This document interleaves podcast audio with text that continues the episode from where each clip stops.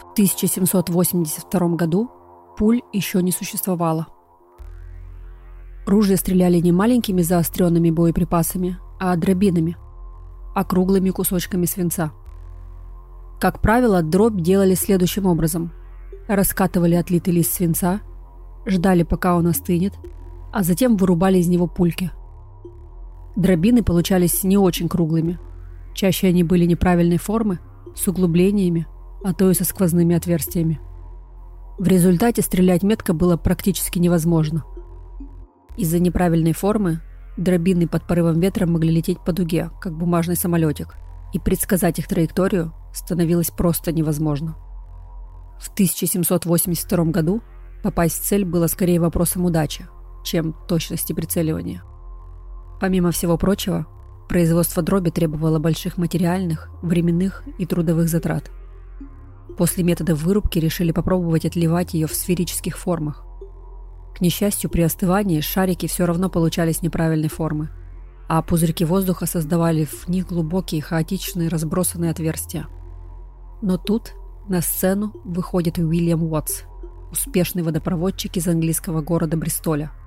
Именно он изменит весь механизм производства пуль.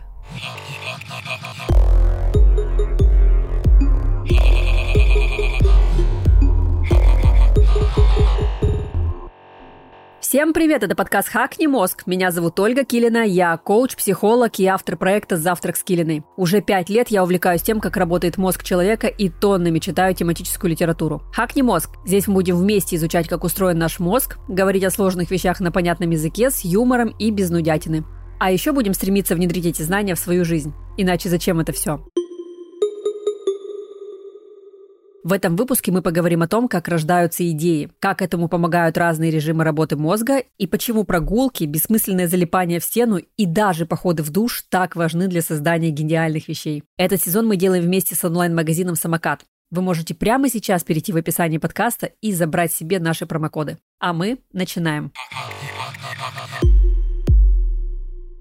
Наш мозг трудится постоянно когда вы думаете над рабочими задачами, когда вы моете посуду и даже когда вы спите. Причем мозг очень энергозатратный орган. Примерно 20% всей энергии уходит на поддержание работы мозга. И раньше считалось, что чем сложнее задача сейчас стоит перед человеком, тем больше ресурсов будет тратить его мозг. Например, если я пишу сценарий для этого подкаста, я ресерчу научные статьи, обрабатываю весь этот материал, складываю слова в предложение, это достаточно сложная работа. А если я хожу по квартире с пылесосом, это, ну, такое, знаете, привычное, ничего не стоящее действие, которое практически не требует большой умственной нагрузки. То есть да, Мозг работает постоянно, но иногда он нагружен и скрипит шестеренками так, что мы это начинаем чувствовать прямо физически, а иногда он работает в режиме белого шума. Именно так считалось раньше. Но с развитием медицины и технологий наше понимание того, как работает мозг, стало углубляться. В начале 2000-х годов группа ученых во главе с американским профессором Маркусом Райхлом обнаружила, что в мозге существует целая нейронная сеть, которая становится активной в тот момент, когда человек не сосредоточен на какой-то определенной задаче. То есть, когда человек делает привычные действия, например, гуляет, смотрит в окно или просто ничего не делает и смотрит в стену.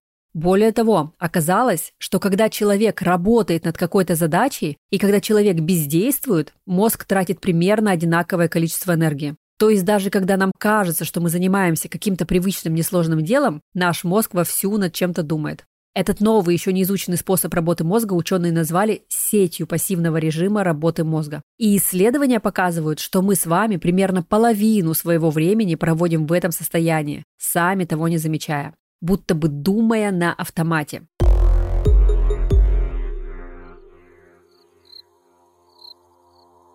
В 1782 году Уильям Уотс плохо спал. Из ночи в ночь его преследовал один и тот же сон. Он идет по улице, начинается дождь, только вместо воды с неба падает свинец.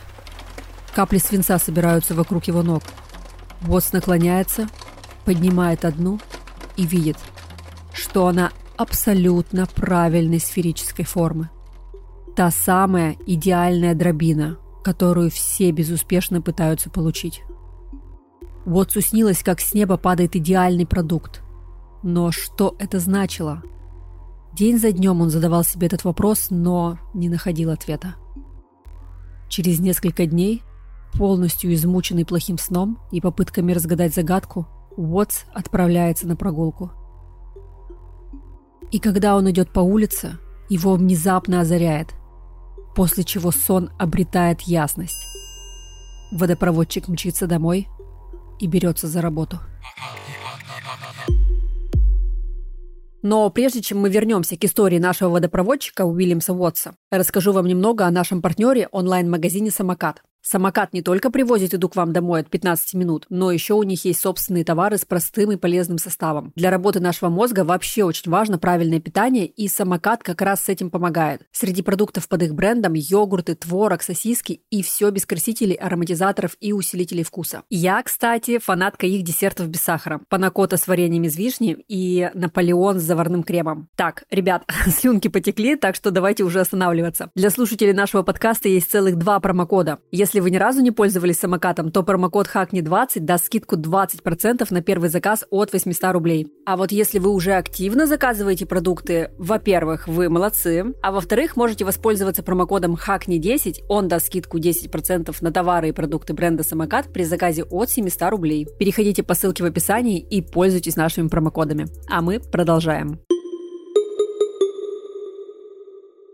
Мы до конца еще не разобрались, что именно делает СПРР – сеть пассивного режима работы мозга. Но мы уже знаем, что именно в эту нейронную сеть входят области мозга, ответственные за эмоциональный фон, воспоминания и мысли о самом себе. Из-за этого с работой СПРР, например, оказалось связано одиночество. В поисках системы одиночества в головном мозге Натан Шпренк из Университета МcGill в Канаде и его коллеги решили подойти к вопросу комплексно, рассмотрев особенности серого вещества, тракты белого вещества и функциональные связи головного мозга. Они собрали данные о головном мозге более 40 тысяч участников. Их сперва спрашивали, чувствуете ли вы себя одинокими, а потом им делали МРТ. Для начала ученые рассмотрели объем серого вещества в 100 отдельных участках головного мозга, которые связаны между собой функциональными сетями. Оказалось, что у одиноких людей больше всего отличий в объеме серого вещества головного мозга наблюдается в участках, составляющих сеть пассивного режима работы головного мозга. Участие этой сети в ощущении одиночества подтвердил и анализ связи мозга участников. Оказалось, что в группе одиночек функциональные связи между участками внутри сети пассивного режима работы крепче, чем в любой другой сети. Авторы предполагают, что отличия в структуре и работе именно этой сети у одиноких людей обусловлены именно тем, что им часто приходится оставаться наедине с собой, а значит, эта сеть у них работает больше, заполняя пустоту, вызванную социальной изоляцией. Звучит на самом деле довольно печально. Но не только одиночество связано с этой сетью.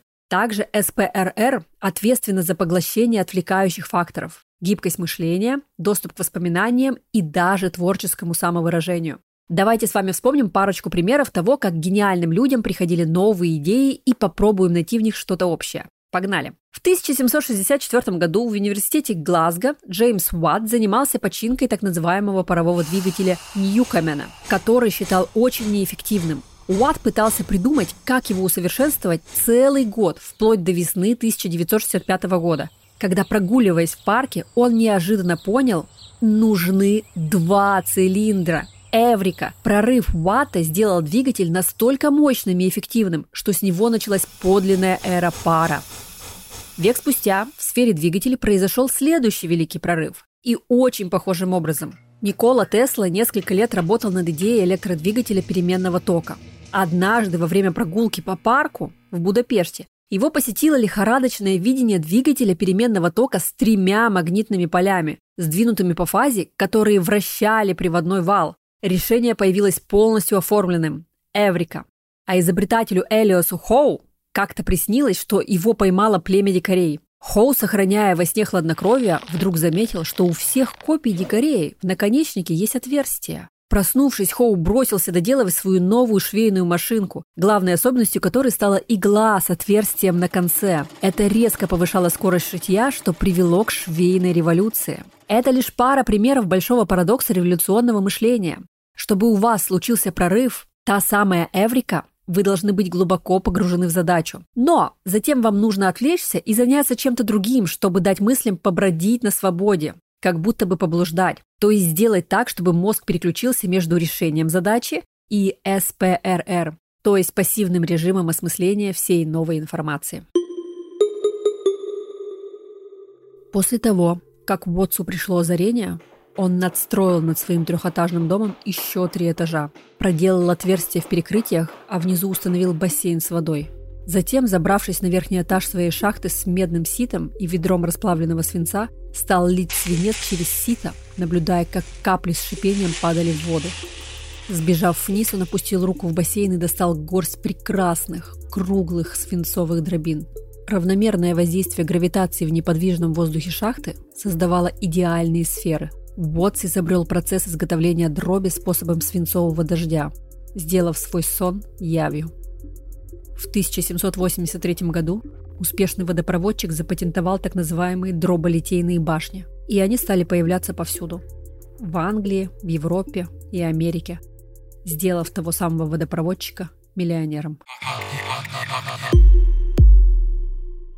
А о том, почему человеку важно отдыхать, как правильно заставлять себя это делать и можно ли специально использовать отдых для того, чтобы придумывать решения своим задачам, рассказала психолог, эксперт в вопросах эмоционального выгорания Ольга Сорина. Также она является автором книги «Так можно. Не выгореть, помогая другим».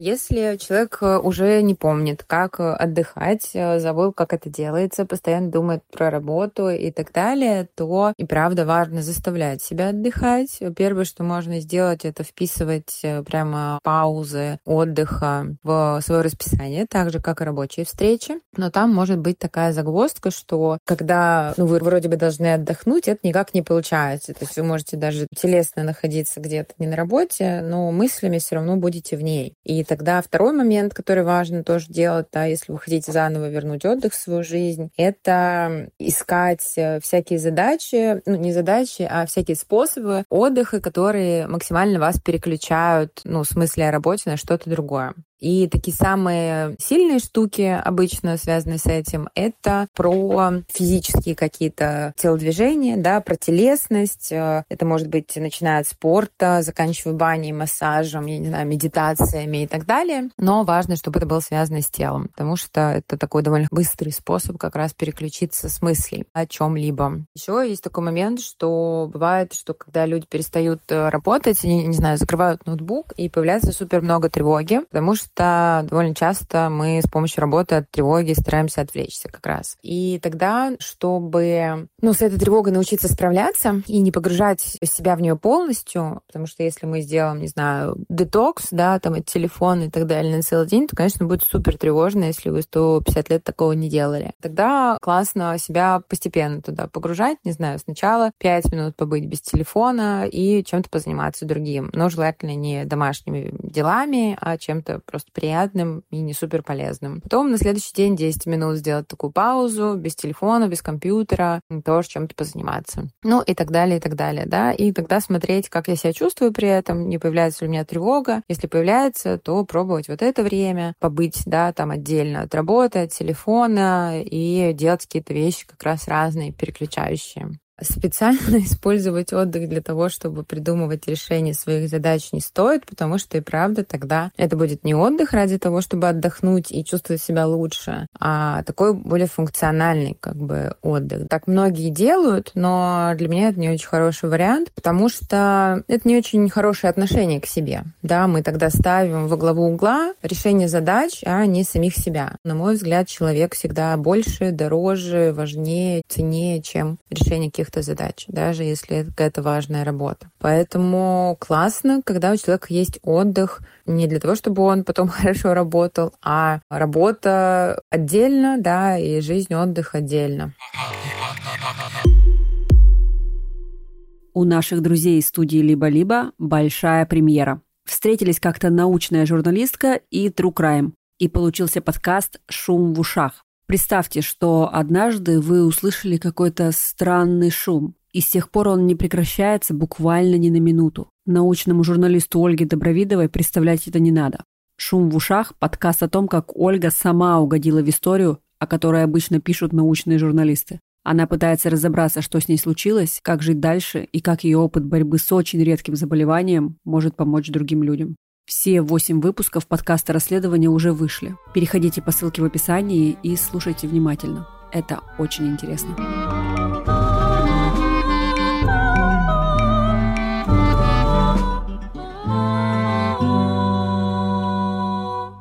Как вы видите, отдых – это залог появления новых идей. Мы с детства учимся только исполнительному режиму, когда мозг должен решать вопросы, узнавать факты, быть продуктивным и так далее и тому подобное. Именно этот режим помогает вам ставить цели, исполнять задания, следовать графику и вписываться в бюджеты. Именно этому режиму нас всех 11 лет учат в школе. Но на самом деле в том, чтобы создавать новые идеи, придумывать по-настоящему прорывные вещи, Нужно научиться не только исполнительному режиму, но и пассивному режиму, в котором вы даете мозгу отдохнуть и переключиться. СПРР – это наша творческая сеть, заслугами которой не следует пренебрегать. И в следующий раз, когда вам нужно будет решить сложную задачу, попробуйте вместо десятков мучительных часов перед экраном ноутбука выйдите ненадолго на прогулку. Только, пожалуйста, не берите с собой телефон и наушники. Или сходите в душ, ну или выспитесь в конце концов. И, скорее всего, решение придет к вам само. Я расскажу пару слов, как этим пользуюсь я уже очень долгое время, еще до того, как я стала изучать работу мозга и узнала о том, что существует такая сеть.